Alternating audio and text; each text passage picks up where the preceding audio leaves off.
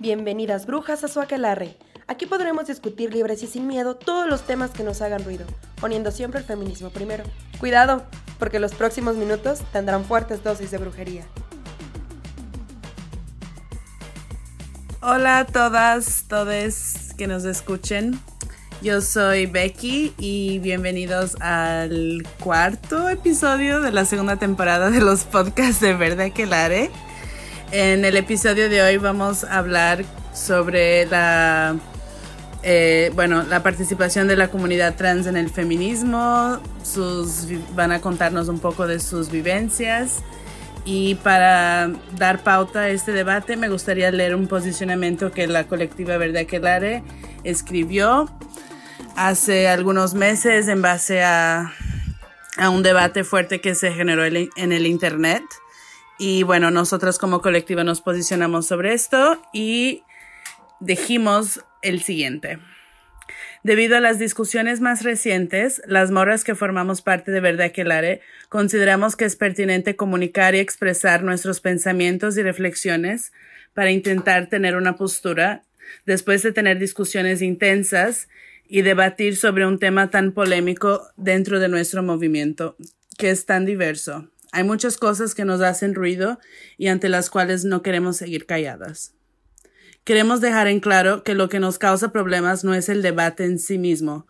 Estamos concentradas en él y hemos aprendido bastante. El debate propicia la comunicación, la argumentación y nos permite enriquecernos como feministas. Nos agrada leer voces disidentes porque eso nos confirma una vez más que los feminismos son un movimiento vivo, donde cada una está por convicción y sin adoctrinamientos ni voces autoritarias. Verdad que Lara es una colectiva muy amplia y variada. Somos mujeres de edades, posiciones económicas, posturas políticas y corrientes feministas distintas. Cuando sucede una discusión tan grande como la que ha habido en los últimos días, nosotras también llevamos el debate a nivel interno. Durante estos días hemos debatido con posturas muy encontradas y a veces muy apasionadas. Después de miles de mensajes en nuestro grupo de WhatsApp y una discusión con algunas copas de más que se alargó hasta las 5 de la mañana, queremos compartirles nuestras conclusiones. Estos puntos nos han ayudado a entendernos entre nosotras y esperamos que al compartirlos puedan ayudar a otras. Número 1. Base de replicar posturas y actitudes de vatos hablando de feminismo. Somos morras hablando de cosas que no nos atraviesan. Creemos que este punto es uno de los primordiales y que no debemos olvidar mientras discutimos. Estamos teorizando sobre cosas que no estamos viviendo. Tenemos que callarlos y escuchar. Nos encantaría escuchar lo que las mujeres y hombres trans tienen que decir, porque solo ellas saben las violencias y experiencias que les atraviesan. Por tanto, su voz debe ser la primera en ser escuchada. Nosotras como colectiva intentamos nunca quitar espacios en la discusión a las voces que viven realidades que no son las nuestras. Por lo tanto, aprovecharemos este espacio para invitar a personas trans a hablar con nosotras en nuestro podcast. Si es que consideren que nuestro espacio puede ser una opción, queremos escucharles. Número 2. Base de medirnos del pito. Traemos esta frase patriarcal a la discusión porque percibimos que estamos discutiendo tal cual lo hacen los hombres queriéndose medir el pito para demostrar quién tiene razón. No podemos replicar las conductas dañinas del sistema patriarcal. No podemos tener la razón siempre. Eduquémonos entre nosotras y abramos el diálogo de manera horizontal y respetuosa. Podemos aprender o disentir hablando con la otra, pero no podemos tener la razón absoluta ni pretender que las demás están equivocadas. Deseamos que la diferencia permita crecer la empatía, no la enemistad que permita conocer otras posturas y no anularlas. Con eso también aprovechamos para abrir el diálogo si es que algo de este post o de cualquier otro les molesta.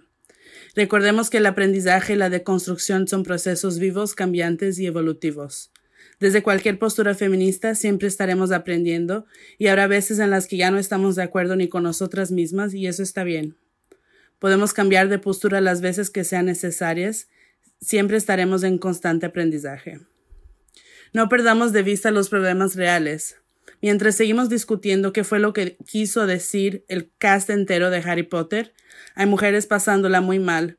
La esperanza de vida de las mujeres transexuales es de 37 a 40 años en México y no cambian mucho esos números en toda Latinoamérica. Luchemos con ellas, acuerpemos sus luchas, y si nuestro feminismo no va por ahí, está bien, pero por favor no entorpezcamos su lucha. Las mujeres trans no son el enemigo, busquemos soluciones políticas y sociales que las protejan. Citamos a Audre Lorde. No seré una mujer libre mientras siga habiendo mujeres sometidas, incluso cuando sus cadenas sean muy diferentes de las mías. Aquí tampoco somos policía y no vamos a gritar turfs o adorapitos a la menor provocación ni vamos a fomentar agresiones a nuestras compañeras. El uso de insultos entre nosotras da entrada libre a la violencia patriarcal. El ataque a la confrontación solo generan confusión y división. Disculpa. Hay gente transfóbica allá afuera ejerciendo una violencia patriarcal que mata y necesitamos dimensionar las, las violencias. Respetemos las identidades. No somos expertas en el tema, nos queda mucho por aprender y nos comprometemos a hacerlo. Mientras tanto, ¿quiénes chingados somos nosotras para decirle a una compa que ella es o no mujer? ¿Quiénes somos para decirle que los feminismos no luchan por sus derechos? ¿Y quiénes somos para dictar que ciertas mujeres no tienen cabida en un movimiento tan diverso? Recordemos que no hay un feminismo sino muchos. Basta de violentarnos. Nosotras no somos del enemigo. Mientras gastamos nuestras energías y nuestro tiempo discutiendo y agrediéndonos entre nosotras, el patriarcado está allá afuera muy feliz de vernos tan divididas. No podemos llevar ningún debate a un terreno provechoso si, no lo hacemos desde el respeto. Basta de insultarnos entre nosotras. Basta. No vamos a permitir al menos en nuestro espacio los insultos hacia las feministas. Ya lo hemos dicho antes, este pretende ser un lugar seguro para todas y todos sus feminismos. Si quieren cancelarnos, denle, pero por favor recuerden que si vamos a disentir con una morra, hagámoslo desde el respeto, la argumentación y pongamos al feminismo primero. El mundo es un lugar muy violento, por lo que queremos estar seguras de que aunque la discusión entre nosotras se ponga ruda, en el momento en que ataquen a, alguna, vamos a responder todas con fuerza. Bueno, para agregar a este posicionamiento que ya dice bastante sobre cómo la colectiva se siente, yo quisiera solo, bueno, decir que el texto está mayoritariamente escrito hacia las mujeres trans, pero también pues queremos traer al debate pues los hombres trans que por supuesto son parte de eso y hay dos de ellos con nosotros hoy en el podcast. Y bueno, el posicionamiento fue escrito como en base a una discusión específica que hubo en, en internet, pero pues el espacio es de ustedes y queremos escucharles a ustedes que nos cuenten sobre sus vivencias y, y cómo se sienten con el feminismo y bueno, todo lo que quieran contarnos. Entonces, Hoy tenemos a... ¿Quieren presentarse? Ah, ok. Pues bueno, eh, mi nombre es Vika, tengo 26 años, soy estudiante de la licenciatura de enseñanza del español como segunda lengua aquí en la Universidad de Guanajuato.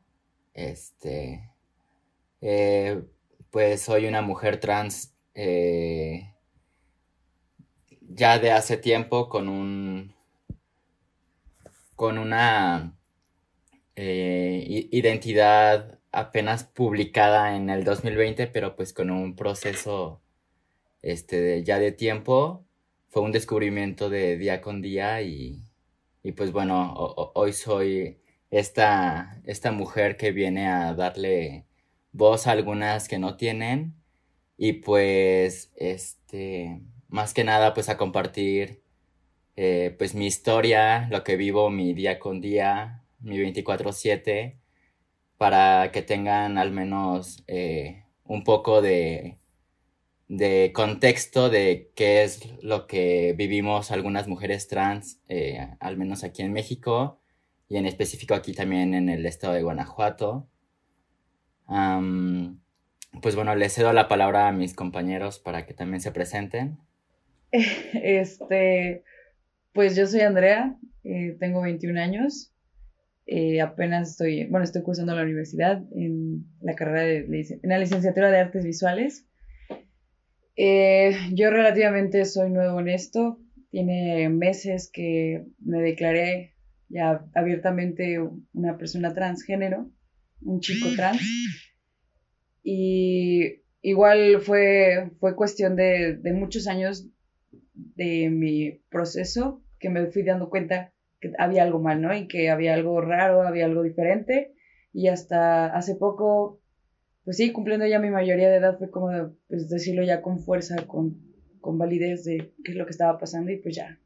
Mis amigos cercanos, eh, poca gente en las redes sociales lo sabe y pues ahorita estoy tratando de aportar un mi granito de arena con este hermoso grupo y podcast que, que nos da su un espacio pequeño, ¿no? Para participar aquí y hablar un poquito de los de una gran variedad de temas a tratar en esto, no solo en el movimiento feminista, sino en general, eh, lo que concierne a nuestra, una buena relación social, ¿no? Y pues aquí andamos. Cedo la palabra a mi siguiente compañero.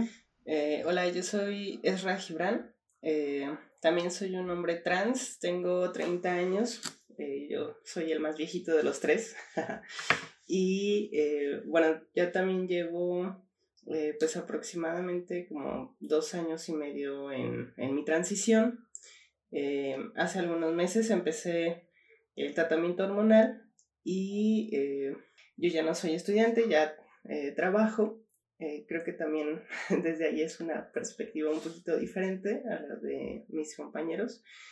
Y pues nada, eh, vengo a compartir, agradeciendo la invitación de Verde Aquelarre y este espacio que, que nos abre, ¿no? Para, para ser escuchados y para que conozcan un poquito nuestras historias y vivencias. Y bueno, ojalá, ojalá podamos aportar algo, vamos a, sus reflexiones también. Pues de, del desde el momento en que me declaré abiertamente eh, pues una persona transgénero, eh, he sufrido, bueno, he sufrido muchas cosas, muchos, cambios, muchas cosas, y al mismo tiempo me ha brindado la oportunidad pues de nutrir ese conocimiento, ¿no? De tener una apertura más allá de lo que solo me rodeaba, lo que solo veía eh, cercano a mí, y, y, pues me estuve informando un poco, ¿no? Todavía me falta, es un mar, ¿no? De, de conocimiento y de, y de temas por tratar, que hasta uno inconsciente lo, los lleva y los vive día a día, ¿no? Pero ya cuando los ponen en palabras, los ponen en libros desde una, una perspectiva totalmente diferente, ¿no?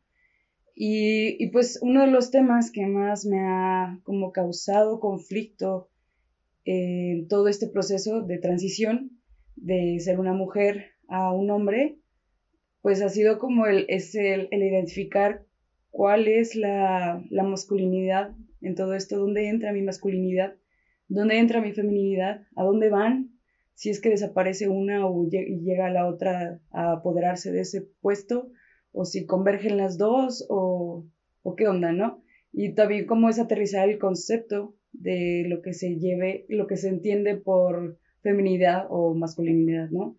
Cómo es que la sociedad nos da ese rol de género eh, ya como un estereotipo hasta cierto punto que se nos impone ah, de nacimiento. Tal vez la genética, la biología no lo impone, pero yo siento que el, al ser eso es como, sí es una ayudada, no lo sé, pero nos, ahí me entra mucho conflicto.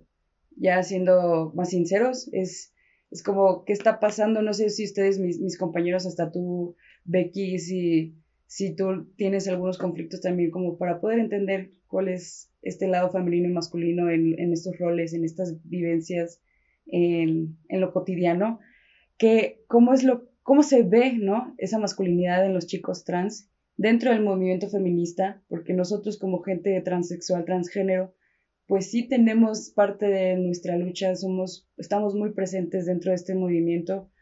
Eh, no es algo nuevo, yo sé que es, lleva muchos años esto, pero igual sigue habiendo como tabú, sigue, sigue habiendo esa desinformación, esa como pues intolerancia a, esas nuevas posturas, a, que se acepten nuevos tipos de cuerpos, que se integren nuevos tipos de, ideologías en este sentido de cómo vamos a captar la, la imagen o la esencia, entre comillas, de una persona eh, no discriminándola, ¿no? Por, un prejuicio, por, por su falta de, de apertura, ¿no? De flexibilidad en ese sentido, ¿no? Porque pues aquí todos somos bienvenidos en ese sentido de, de luchar y, y, procurar un bienestar común y, o personal, ¿no? Eh, a mí eso es como cómo se constituye un sujeto masculino en este sentido, como yo como mi mujer biológica eh, al transicionar a un hombre, cómo, cómo yo dejo, eh, eh, cómo el sujeto yo como persona está ligado a, a este proceso de que me acepten, que, que no cambie la, la, idea, la estructura que yo llevo como persona que he vivido como Andrea 21 años, que el poder yo manifestar o poder aportar algo y no se me vea como rechazado, se me vea como, pues sí, menospreciado en ese sentido, pues brincar para el otro bando, ¿no? De los hombres, de ser una mujer a ser un hombre ahora, ¿no?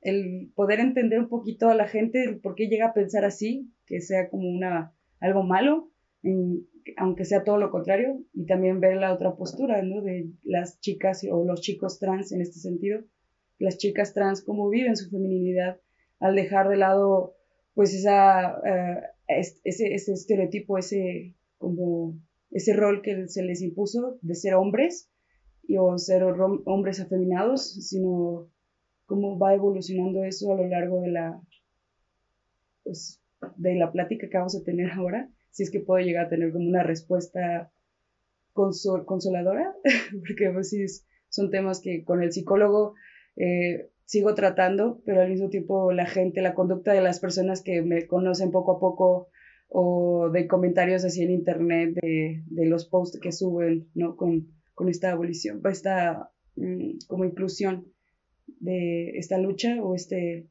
este derecho por, por nuestro bienestar. Entonces, como entro en conflicto, es uno de los temas que más, más me causan como eh, dolor y, miedo e inquietud, pues porque pues, no soy el único humano en este planeta y muchos piensan distinto, muchos piensan igual. Entonces, como, ah, un choque. Entonces, a ver, ¿qué, ustedes qué sienten, qué piensan?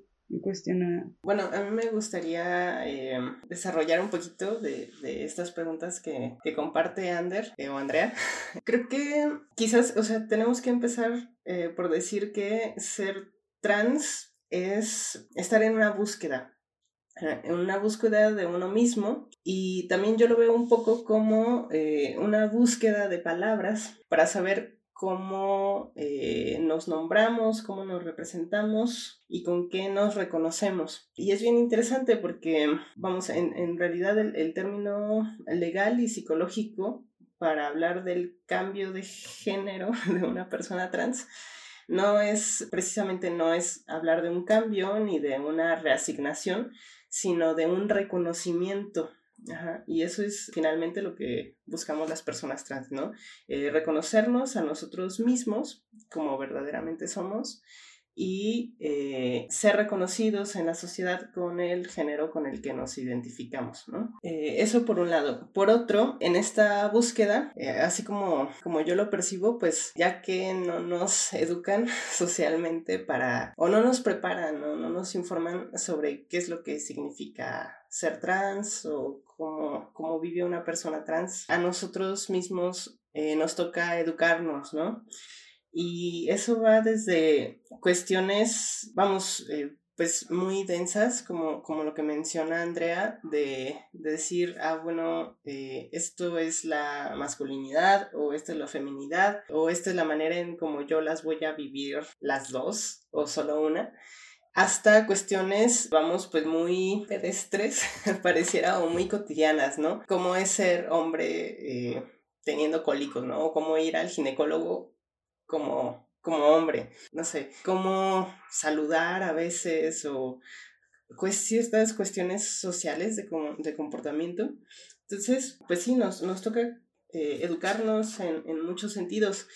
Y eso, bueno, si bien al principio es problemático, este, y uno no tiene así como un norte, ¿no? O una, una guía para afrontar todas las situaciones que se nos vienen encima, al final, ya que uno alcanza cierta claridad, está bien chido, o sea, porque entonces puede decir, bueno, pues la gente dice que la masculinidad es esto o que la feminidad es esto, pero pues yo la voy a vivir así, ¿no? con cólicos y todo, o con, con pastillas anticonceptivas y todo. Y eso no me va a hacer menos hombre, o eso no me hace menos mujer. Pero ahí entran como casos de dismorfia y disforia, ¿no? En, en algunos tipos de personas trans que al poder como entender o estar en ese punto de su proceso, se, se pierden, se sienten raros, no... Está, es tan, tan fuerte el sentimiento de la sensación de no encajar con lo que ven y el hecho de, por ejemplo, un hombre menstruando es un tanto como raro de entender, a menos de que pues no haya como comenzado con un tratamiento hormonal o un tratamiento ya eh, quirúrgico, médico, este, que esos cambios no sean tan notorios, tan palpables como ver a una, una joven menstruando y no, no le van a creer y eso es como que crea ese nudo mental, esa crisis eh, en ese sentido, pero, pero pues bueno, son diferentes situaciones también, ¿no? Con, conllevan a eso. Eh, sí, como, como dice Andrea, o sea, esta, creo que es esta búsqueda personal, este, vamos, pues no es no es por gusto, no es porque nos dé ganas, ¿no? Sino porque lo necesitamos. Pues a veces necesidades personales muy, muy urgentes, este, como la disforia. Bueno, no todas las personas trans eh, viven la disforia, pero quienes la tenemos, pues es algo, eh, creo que eh, pesado, ¿no? De, de vivir o experimentar. Y pues hay que pues aprender a luchar con ella, ¿no? Y aprender a luchar con nosotros mismos. Es en todo este trayecto donde vamos pues descubriendo, ¿no? Este, hasta, hasta qué punto podemos hacer ceder a la disforia y hasta, y hasta qué punto eh, necesitamos otros este, apoyos, etc. Yo estoy muy picada escuchándolos. Pues, pues sí, escuchando un poco de, de, de sus puntos, si quiere, o sea, quisiera tocar el, pues el tema de, pues de cuando eres niño o niña, ¿no? Entonces, como muchas cosas empiezan desde antes sin realmente darte cuenta o ser consciente de que está pasando eso. Entonces, pues por ejemplo, pues en mi caso que pues desde mi niñez, entre los 6 y 10 años, pues yo ya tenía estas curiosidades, estas preguntas conmigo misma de preguntarme qué estoy sintiendo, qué soy, en dónde voy a empezar a encajar, porque pues también, pues como niños empezamos a ver cómo empiezan a encajar cierta, eh, en ciertos grupitos y luego que los amiguitos, amiguitas, etcétera. Entonces, pues el hecho de que a mí me gustaran, por ejemplo, pues desde, desde los siete años, hombres, y, bueno, niños y niñas, pues desde ahí yo dije, pues soy diferente, ¿no?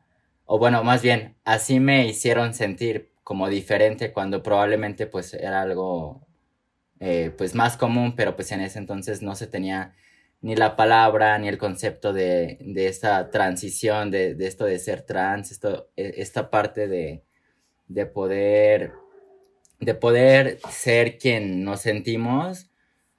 Entonces, este, pues también, no sé, eh, como que tampoco la gente está muy preparada para estos temas. Yo comentaba mucho que pues yo ya estaba lista para salir, aunque no me importaba si la sociedad estaba lista para mí, ¿no?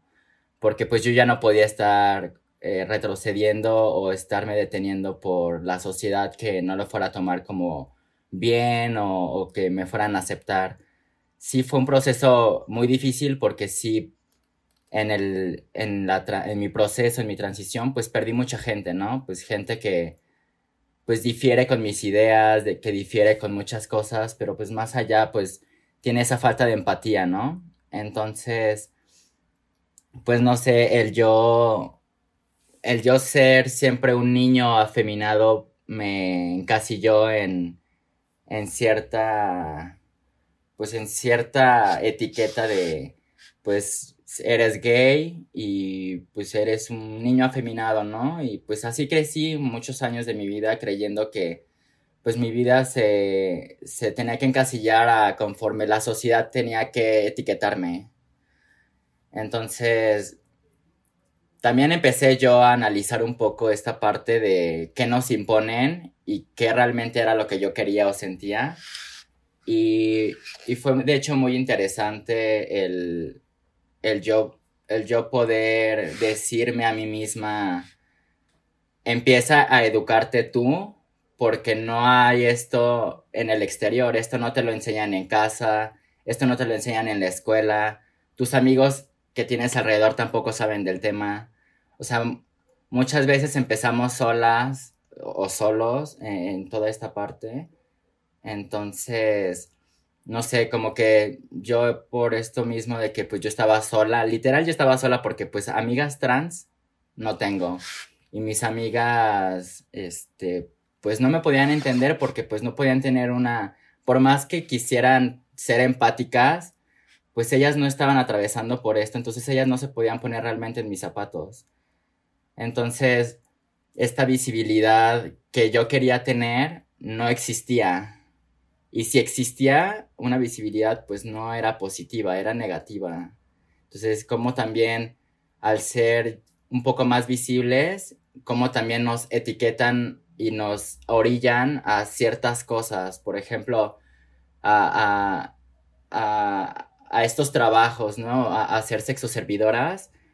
Este, hay muchas que solamente nos encasillan a eso y, y eso es nuestra única opción. Cuando no debería ser así. O sea, todas tenemos deseos, metas, eh, tenemos eh, esa parte de esos sueños que queremos hacer y pues, pues nos obstaculizan bastante. Entonces, no sé, al menos en mi parte, no me he sentido tan, como con tanto obstáculo, no he sido como tan eh, obstaculizada en, en, lo laboral, pero pues sí en lo social, ¿no? Con la parte de que no, es que tú no puedes ser una mujer porque tienes pene. Y todo, todo, o sea, todo mi ser se, se va a una sola parte, o sea, se, se, juzga con una sola parte, que son mis genitales. Entonces ahí me pongo a pensar. Entonces, todo mi ser, o sea, todo lo que soy yo, una mujer, se tiene que resumir en mis genitales. No hay más allá del ser social también, de esta construcción social, de esta construcción de yo como mujer, paso a paso fui descubriendo, ¿no? Entonces, tampoco está bien visto esto, ¿no? tampoco está bien visto una mujer que es libre.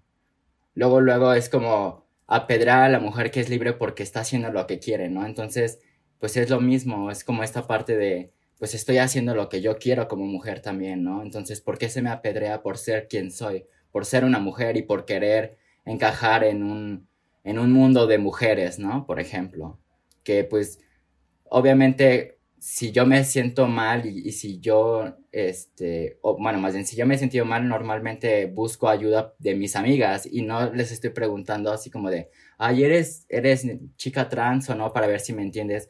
Simplemente es como el apoyo de ser aliadas, de ser la una con la otra, de apoyarnos con el hombro con el hombro. Como que siempre hay como esta parte de, de, de rechazo o de, o de ciertas cosas de ah, es que si eres mujer, pero no puedes luchar con nosotras, o, no, o no encajas en esto, o, o es que eh, estas partes de, de, es que tú no tienes un cuerpo gestante, no tienes por qué estar en estas luchas, ¿no? Entonces creo que ser mujer va más allá de, de ser un cuerpo gestante y de, y de, y de tener vulva, porque bueno, muchas mujeres trans tienen vulva, y muchas mujeres trans en un futuro, pues podríamos gestar, ¿no? Entonces con un trasplante de útero.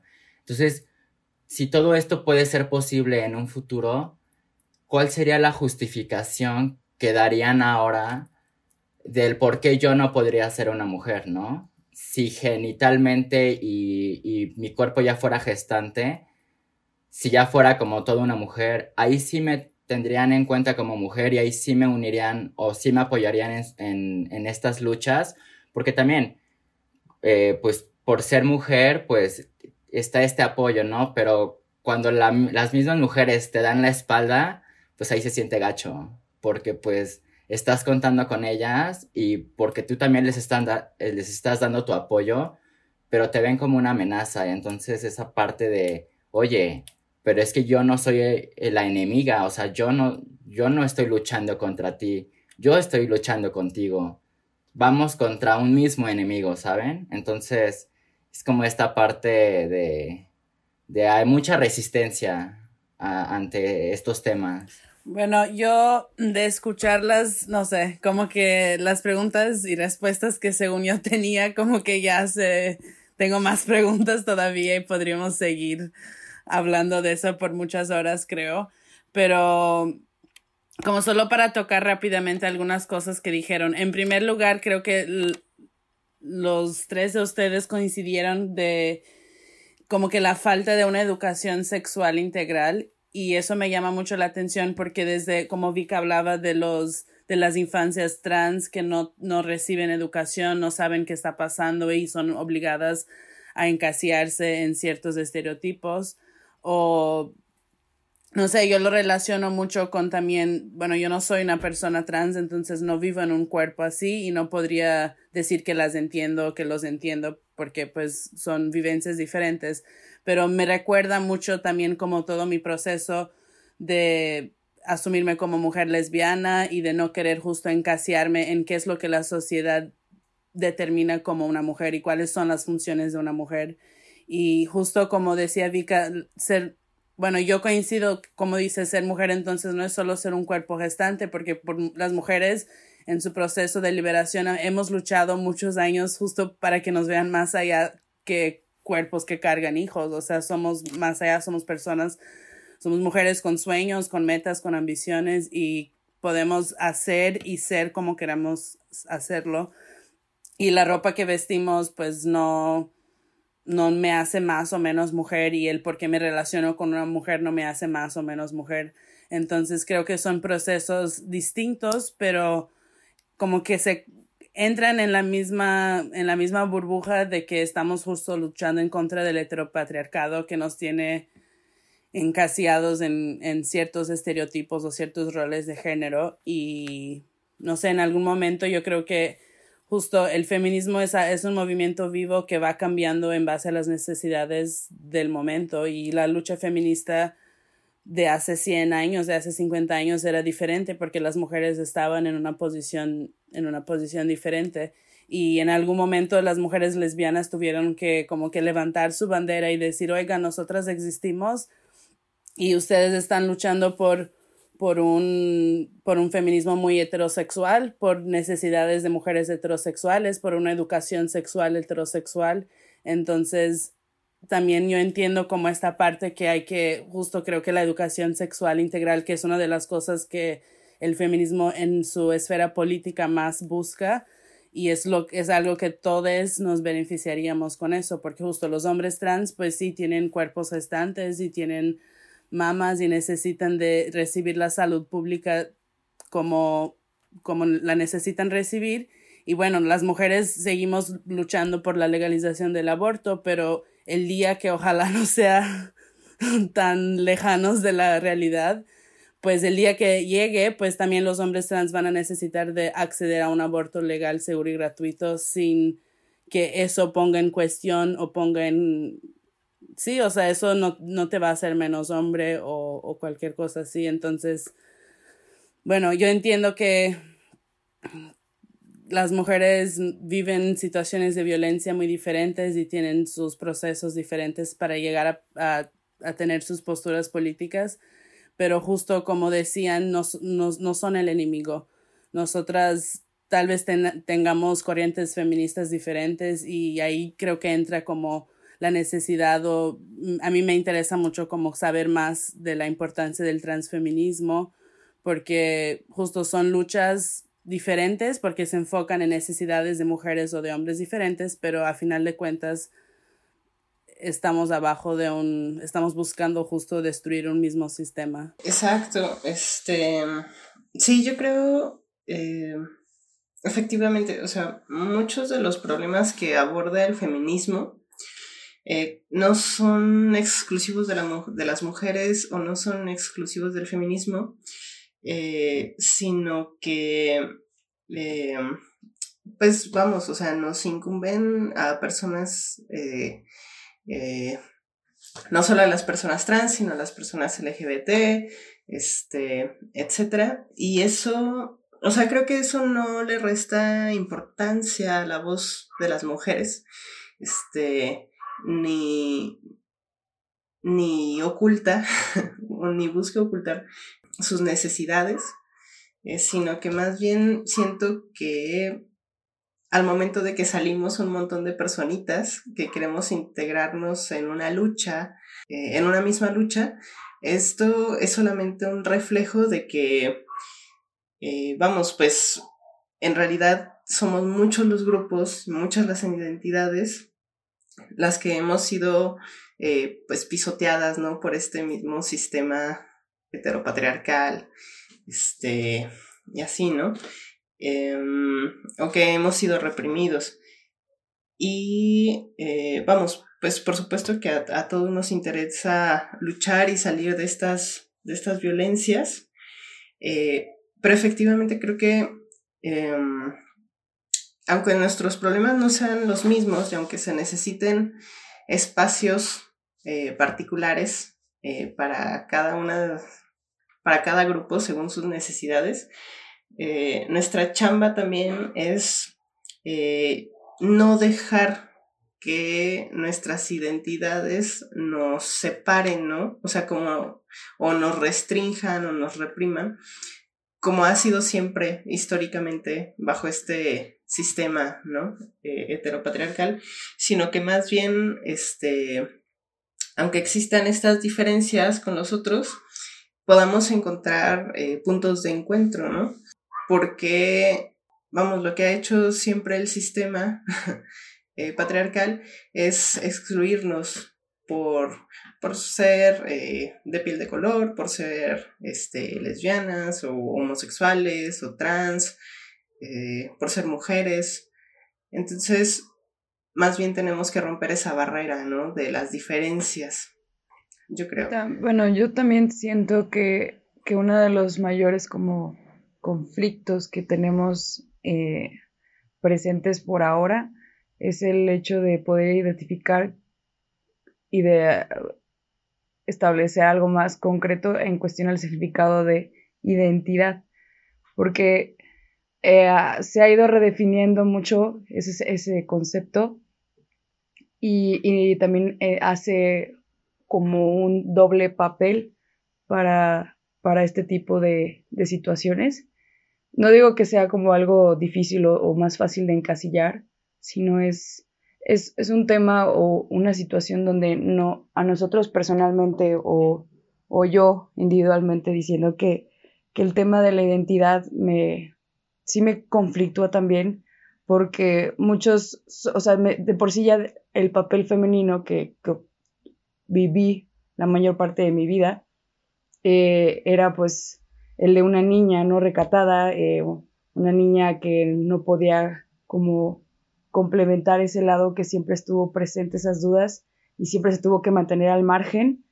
Eh, mi identidad entonces solo se resumía a, complementar es, ese papel que me, por el cual me educaron, de ser una mujer, vestir de tal forma el, papel de una mujer era ya eh, encerrarlo en un concepto de eh, ser modesta, fina, educada, respetuosa, eh, no sé, mm, no ser alebrestada, hasta cierto punto no levantar tanto la voz. era ya encasillarnos en eso. Y luego el, hecho de yo ver cómo era la, la gran apertura de tener ese papel de un hombre, ese rol masculino, Mira, como entonces, ¿qué, ¿por qué, no, por qué nos, cerramos a esta oportunidad de nosotros expandir ese, concepto, esa idea, esa ideología de lo que entendemos por identidad? Nuestra identidad varía, es un tema muy complejo, yo siento que, que se meten varias teorías, eh, varios postulados de algunos activistas en cuestión a, este estudio, solo eh, así en específico de la identidad de género, cómo es este abolicionismo de identidad o de género, donde quitamos como esa cadena, esa, ese candado que priva que nosotros podamos tener una, un concepto más amplio, más rico, más eh, tranquilizador hasta cierto punto, porque como mujer yo ahorita pues sí me identifico como hombre, pero, pero físicamente yo completo un, un estándar, una etiqueta, un molde en específico que es el lado femenino, por lo de mis mamas, eh, mi, útero, eh, mis caderas, eh, hasta cierta la forma de mi cara. Y, es, es, muy complicado el deslindarse de esas ideas, de esa redefinición de lo que es mujer y, hombre, ¿no? Es, es como a dónde vamos a parar, porque muchas feministas de lo que pues, poco que he investigado, bueno, que he escuchado es de que por eso rechazan mucho la participación de las mujeres trans. Y no se diga de los hombres trans, porque también los hombres trans tienen su, su lucha dentro del, del transfeminismo y, y, muchos como que llegan a, a, ese punto de, entonces, ¿qué, ¿qué, entendemos? ¿Qué es realmente el, el, concepto de identidad? ¿Qué es ser una mujer realmente? ¿Qué es lo que la define? No solo el hecho de, de poder dar vida, de, de, este, de gestar, ¿no? sino va más allá, yo creo. También el de los hombres, no solo los, los encasilla en, en ser como más primitivos, ser más como eh, temperamentales hasta cierto punto, ser más fuertes físicamente. Eh, no sé, o sea, eso, esos, eh, esas etiquetas, esos estereotipos que nosotros fuimos como, bueno, de los que yo fui educado se fueron implementando generaciones atrás, yo lo sé, pero es como ahora, en el siglo XXI, para las nuevas generaciones, los, los, niños que se están forjando ahorita, es poderles explicar cómo es el, término ¿no? de, su sexo, de su género, no solo encasillarlo en, en su pubis o lo que tiene entre las piernas, sino que qué es eso, lo que conlleva ser esa persona, ¿no? Tú, como, como humano, ¿qué, te da, qué te define? Entonces. Pues sí, y, y pues.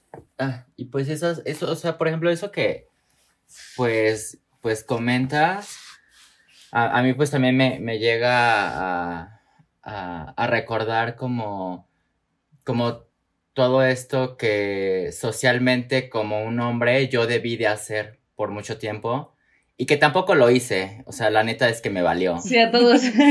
porque, pues porque, por ejemplo, pues yo tengo más hermanos, tengo muchos primos hombres, de hecho la mayoría de mis primos y, y así pues son son hombres, ¿no? Entonces, sí recuerdo de que era muy un ambiente machista, pero pero pues también creo que también por eso mismo yo siempre estaba con mis primas, ¿no? Dije, yo no yo no soy así, yo no pienso como ellos. Pues entonces eh, pues no, no encajo ahí, ¿no? Yo pues yo sí pensaba como una mujer. O sea, o al menos como las mujeres de mi alrededor. O sea, que eran mis, mi hermana, mis, mis mis primas, mis amigas, entonces también por eso la parte de, o sea, creo que yo no era tanto de por ser eh, un, hombre afeminado, este, que tenía como amigas, ¿no? Simplemente pues yo me sentía cómoda con niñas porque pues simplemente era esa comunidad de que pensábamos igual, de que teníamos muchos temas en común, de hecho creo que esa parte de, de nuestros cuerpos eh, entre ellas y yo, sí había esa parte de que yo obviamente quisiera tener lo que ellas tienen, ¿no? Como esa parte de también a veces de mi disforia que, que la veo, que me la, reflejo mucho con mis amigas, de que, ay, pues es que ellas sí tienen, sí tienen busto, ellas sí tienen ciertas características que, que, yo, que yo deseo, ¿no? Pero creo que también esta parte de, de que de que de pensamiento y socialmente, al menos con las mujeres que he estado a mi alrededor, me han siempre como, eh, no sé, me han, no quiero decir protegido, pero sí me han como abrigado más bien, como en este aspecto de no, de no sentirme sola. O sea, como que también ellas hacen como su parte de, de animarme en ciertas eh, cosas, aunque no estén atravesando por lo mismo. Pero pues también esa parte de, de que afortunadamente sí tengo este cierto círculo de mujeres que, que me han apoyado y me han dicho así como, no, güey, date, tú eres una morra, güey, y vamos a estar contigo y esto va a cambiar pronto. y eh, el día de mañana todas te van a ver como la mujer que eres, ¿no? Entonces, eh, también pues es esta parte de que, bueno, también estoy en una lucha conmigo, conmigo misma de, de, de estas ideas que por mucho tiempo me estuvieron metiendo, que yo estuve haciendo esa resistencia de que no, yo no quiero ser un vato machista, yo no quiero ser un vato misógino, yo no quiero eh, andarle pidiendo todo a mi mamá, de andarle eh, hablando como quiero a las mujeres y así, ¿sabes? O sea, todas esas partes yo me sentía ofendida de cuando me hacían que lo hiciera, ¿sabes? O, que me lo daban. Entonces también esa parte de del yo resistirme a eso, eh, creo que también tuvo sus pros y sus contras, ¿no? Sus contras, pues que viví mucho tiempo eh, pues encasillada en cierta parte y sufriendo cierta parte, pero pues también al mismo tiempo un poco más libre porque no permití que, que tanto llegara a mí de, de estructurarme totalmente como machista o, como misógina o, así, ¿saben? Entonces también creo que es una parte importante de, de esto. Sí, y sobre todo el, el hecho como que ayudar a la, a la gente, porque pues hay muchos este, temas así eh, que aborden, que abordan esto, ¿no? En lo que estamos hablando ahorita.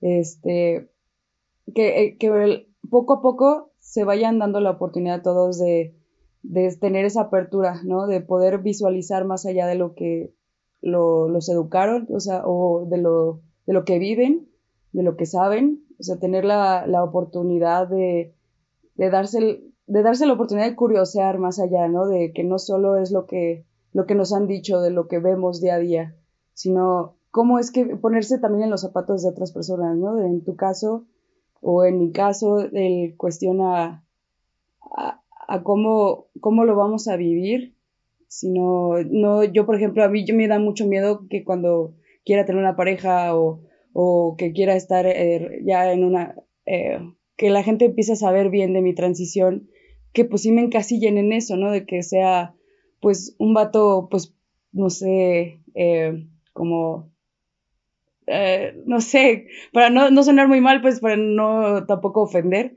pero sí un poco eh, sí un tanto machista, huevón, no, pues, o sea, no, no, encasillarlos tampoco a los hombres porque no todos los hombres son iguales, pero sí que, que, que, nos quiten esas partes, ¿no? De que ahora porque eres hombre te vas a comportar como tal, ahora porque eres una mujer te vas a comportar como tal, ¿no? Y es como, no, cada quien es libre, cada quien es diferente. Eh, si quieres eh, hacer esas, tomar esas conductas, pues adelante, ¿no? Pero bajo tus riesgos, porque pues ahorita ya hay mucha gente que, que, que no tolera, ¿no? Que no va a permitir que, le, que les digas o que les hagas ciertas cosas, ¿no? O comentarios o cosas de ese estilo.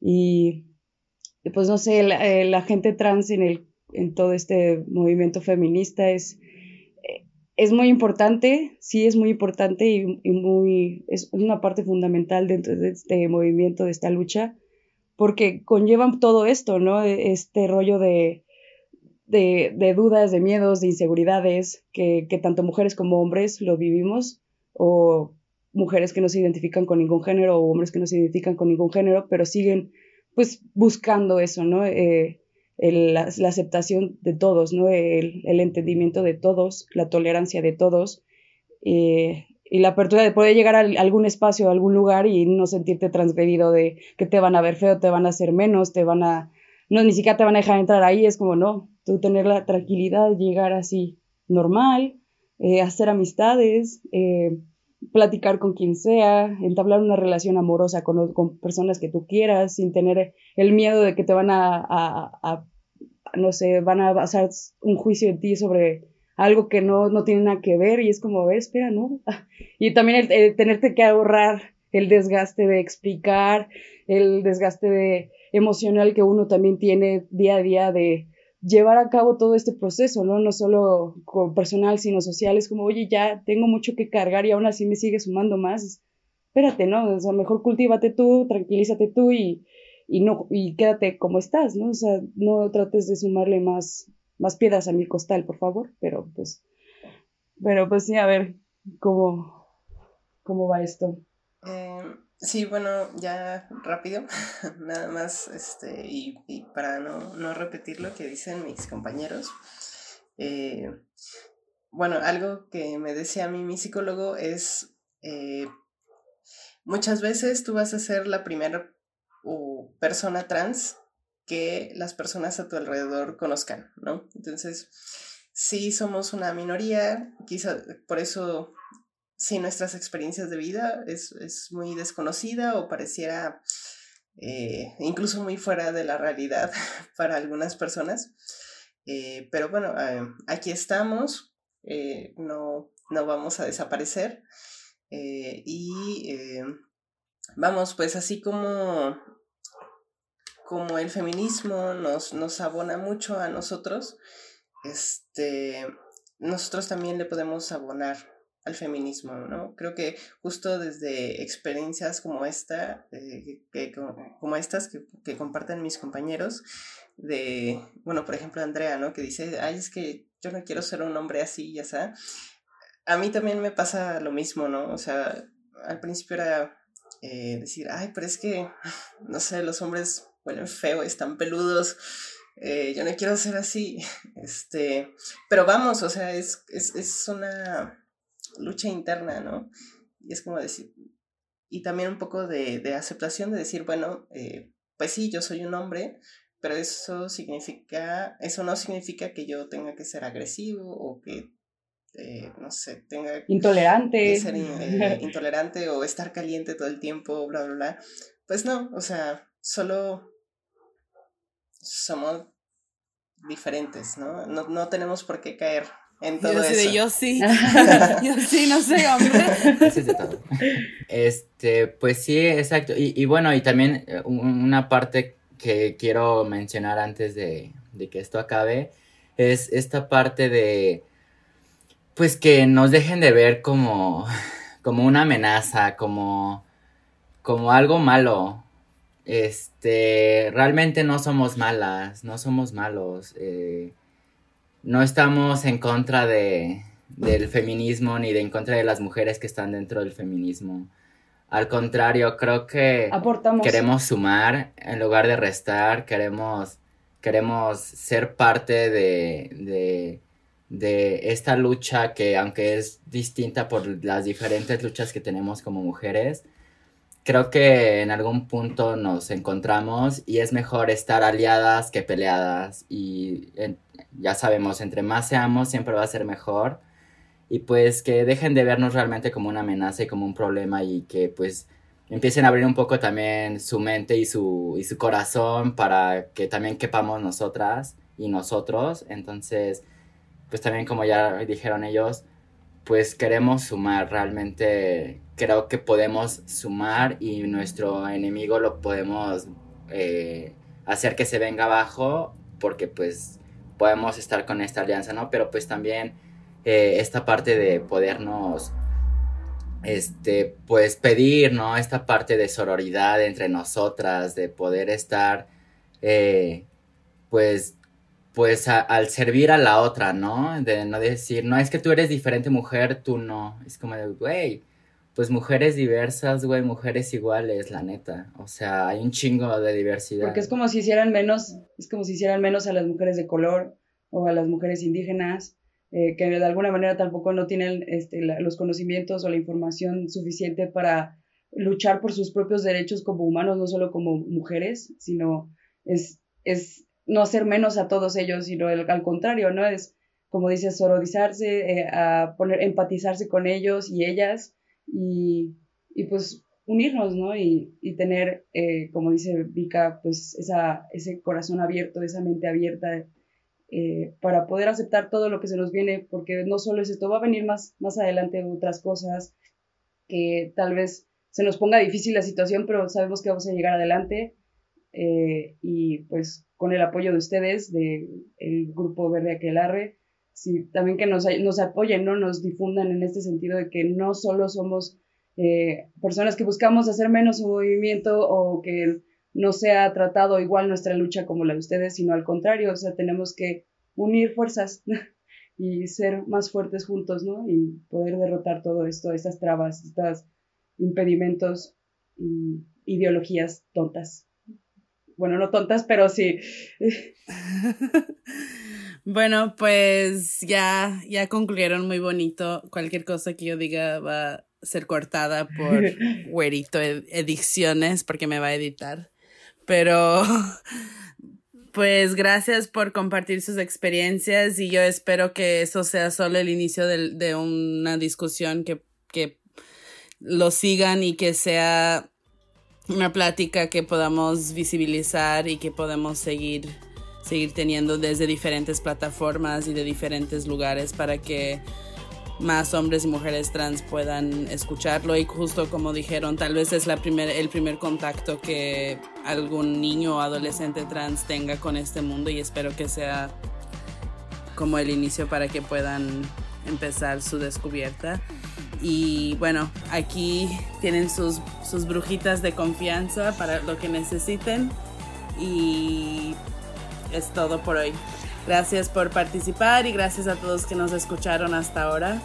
Y pues ya, síganos en Instagram y en Facebook como Verde Aquelarre. Adiós. Gracias. Bye bye.